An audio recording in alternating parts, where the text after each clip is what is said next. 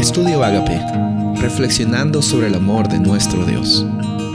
El título de hoy es Desvío Inesperado 2, la mesa preparada. Salmo 23:5. Tú preparas mesa delante de mí en presencia de mis enemigos. Has ungido mi cabeza con aceite, mi copa está rebosando. Después del desvío número uno que hemos visto, que es el, el de Valle de Sombra de Muerte, encontramos ahora otra escena en esta jornada, en esta experiencia que David nos está mostrando. Eh, eh, los enemigos de David estaban sentados en una mesa donde David aparentemente de una forma figurativa era el invitado de honor, el cual era ungido, el cual estaba participando de una comida, una comunidad, incluso con sus enemigos. Hay bastante que desempacar aquí, hay bastante que conversar. En primer lugar, la realidad de que cómo nosotros reaccionamos ante personas que nos atacan.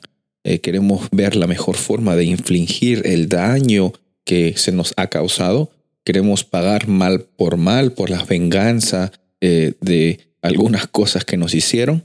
Aquí la Biblia nos muestra que la actitud de una persona que sabe quién es no es pagar mal por mal, sino incluso tener la oportunidad de ver a estas personas como eh, hermanos, como hermanas, como hijos e hijas de Dios también. Se nos es dicho muchas veces en, el en los evangelios que nuestra realidad es la de amar a nuestros enemigos, como Jesús mismo lo hizo al venir aquí para darnos ese ejemplo de que el amor es el antídoto para estos problemas que estamos viviendo. Muchas personas están viviendo alrededor de nosotros. Dejemos ya de este ciclo de violencia continuarlo, dejemos ya de de pensar cómo podemos pagar mal por mal. Aquí dice que Dios nos va a dar oportunidades incluso de, tener, eh, tener comunidad con nuestros enemigos, tener también la oportunidad de ser reconocidos por ellos.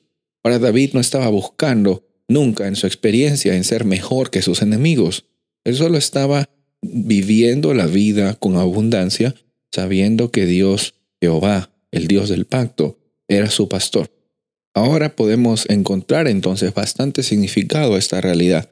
Esta mesa preparada con nuestros enemigos nos da también el desafío y la realidad de interactuar con personas que quizás nos han causado dolor. Y no para mostrarles cuán mejores somos nosotros, o no para decir, mira lo que yo hago con, con las personas que me hicieron mal, no, es porque nuestra copa está rebosando. La copa que el aceite muchas veces eh, simboliza también la presencia de Dios. Ahora el Espíritu Santo en nuestros corazones está rebosando tanto que no es para nosotros una carga o una molestia, incluso bendecir a los que nos maldicen. Que esa sea nuestra experiencia hoy. Soy el pastor Rubén Casabona y deseo que tengas un día bendecido.